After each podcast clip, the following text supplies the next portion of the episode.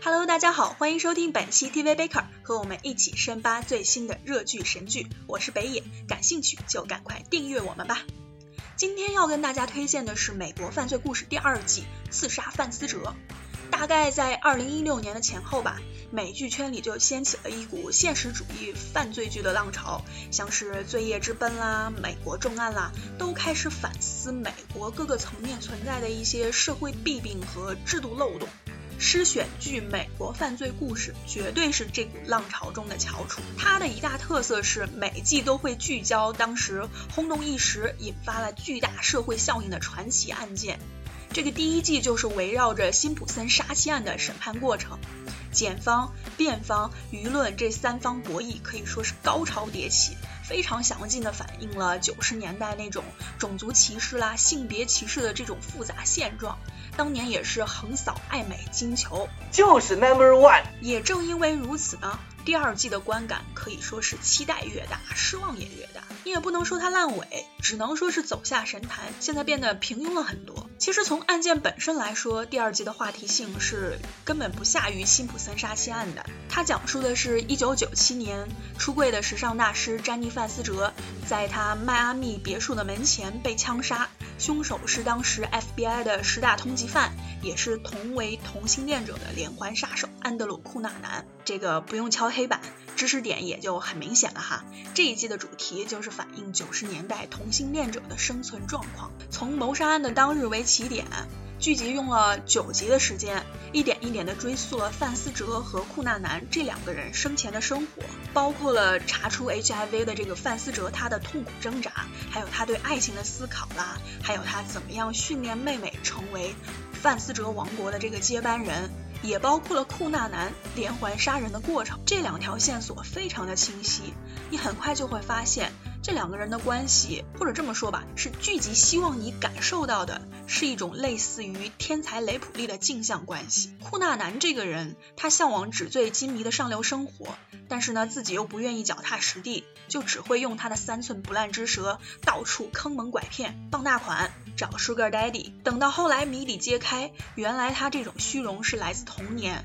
他父亲从小就给他灌输了一种空想和欺骗性质的美国梦，所以这种出身还有血统，因为他有一半的菲律宾血统，还有性向懒惰，还有爱情失意，种种的原因交织在一起呢，让他的上流梦想彻底的幻灭，最后走上了连环杀手的道路。至于功成名就的范思哲呢，就是他可望而不可及的理想。这种嫉妒引发了仇恨，才让他选择了毁灭偶像，也毁灭自己。其实这个故事也反映了那个年代的一种风气，就是对一夜成名和美国梦的鼓吹，让一大堆年轻人都追名逐利。这一季和第一季一样，塑造了很多的群像，像是在军队里被排挤的海军军官。我们都知道，九十年代的时候，美国军队里是一种默认的政策，就是不问不说，Don't ask。Don't tell，还有就是表面上婚姻幸福，实际上压抑了一辈子的房地产商，还有他的妻子，直到丈夫死了才发现自己是同妻，他的那种羞愤和自欺欺人。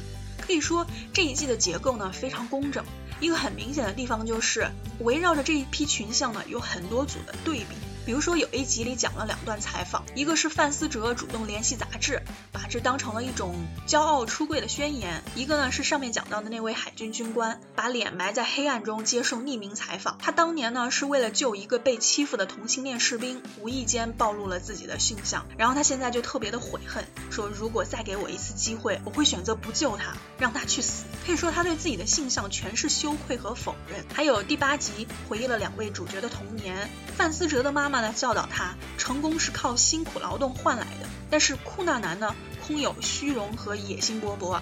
他爸爸就不断的跟他强调说，你是最特别的，你要相信你自己。然后就给他买车，让他住主卧，教他各种上流人士的言谈举止，但就是不教他实用的技能。讲到这里呢，你可能觉得这不是把第一季的优点都继承下来了吗？整个社会图景描绘的很详细生动了呀。那到底是在哪儿跌落神坛的呢？在美国犯罪故事中呢，舆论效应和警方态度一直是非常重要的一环，这也是犯罪为什么要叫美国犯罪的其中一个原因。这里还要提一下第二季的改编蓝本，这本书叫《粗鄙的迷恋：安德鲁·库纳南、詹妮·范斯哲以及美国史上最失败的追捕行动》。这个副标题就很容易让人想到上一季里哈。那个电视直播辛普森在高速公路上逃亡，然后有一大堆警车和直升机在他屁股后面束手无策的那个场景，绝对绝对的警戒之势。其实警方的跟进态度也是整个社会态度的一个缩影。具体到范思哲案呢，就是漠视、误解、妖魔化，还有软暴力。你不能说剧集没有展现，但这种展现非常乏力。只是简单的提了一下，像是警方怎么不作为啦，怎么不愿意张贴通缉令啦，整个警察的形象都非常的模糊。这还不是这一季的最大的缺点，最大的缺点出在整个故事的基调上。这个锅我觉得必须是创巨人瑞恩·墨菲来背。为什么这么说呢？我们来看一下这一季的主创变化。攻速辛普森的时候有两位主要的编剧。这两位可是传记片大拿，名字说出来呢，大家可能不熟悉，但是作品呢，想必都是如雷贯耳。艾德伍德、杏树大亨、月亮上的男人，有这两位坐镇呢，第一季的立场可以说是非常的客观，既不美化也不回避，非常真实的呈现了整个社会现象和人物的复杂性，更不会妄下定论。但是到了刺杀范思哲，这两位就退出了，成了瑞恩·墨菲的个人秀。这一位大家就很熟悉啦。美国恐怖故事、宿敌，还有平常心。当然啦，像我和风扇这种音乐剧粉，必须是从欢乐合唱团开始认识他的。I gotta fly once, I gotta try once, only can die once. Right, so oh, life is juicy, juicy, and you see I'm gonna have my bite sir. 想听风扇 solo 高清无删减版本的，请私下联系我。瑞恩·墨菲本人呢，也是一位同性恋者，也恰恰是因为这一点，他的这个主观倾向性严重的压倒了事件的客观真实性，这个故事的主观色彩就非常浓厚了，各种毫无节制的渲染情绪，你就感觉他从头到尾就是在为同性恋群体来鸣冤叫屈，这种感觉吧，从本季的一开篇就扑面而来了。前十分钟呢，几乎没有一句台词，背景音乐是凄美的歌剧，然后镜头跟随着范思哲生命中的最后一个早晨，这会儿你就觉得就差字幕来一句“风萧萧兮易水寒”了。可以说剧集始终都是把范思哲当成完美的群体偶像，一个神来仰视的，一点包袱都放不下，所以这个形象才格外的单薄乏味。库纳南就更悲剧了，都是原生家庭的锅呀。都是这个万恶的虚荣社会的锅呀！他还只是个孩子呀！回想第一季，其实故事里面有很多留白，也有很多无法解释的地方。眼看罪无可恕，偏偏就戴不上手套的辛普森，但是在刺杀范思哲的故事里呢？他已经自作主张的为你提供了一切的答案，根本就用不着你去思考纠结。哪怕这个答案其实非常的主观，缺少这个美国犯罪故事最根本的客观性和严谨性。不光是基调，瑞恩·墨菲的影子无处不在。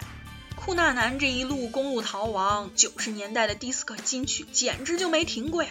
听着歌，看着林英、达伦·克里斯，一个眼花还以为在看葛丽呢。作为年度 gay 圈大型公益汇演，也是方支援。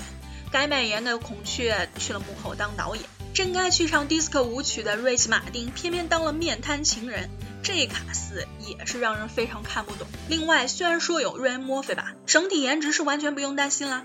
但是，就算是各型各款的帅哥都不缺，这个沉闷拖沓的叙事节奏，也还是让人分分钟想调成一点五倍速。还是之前那句话吧，吐槽了这么多，并不是说刺杀范思哲这一季有多烂，而是踩在巨人的肩膀上，各方面表现都太差强人意了。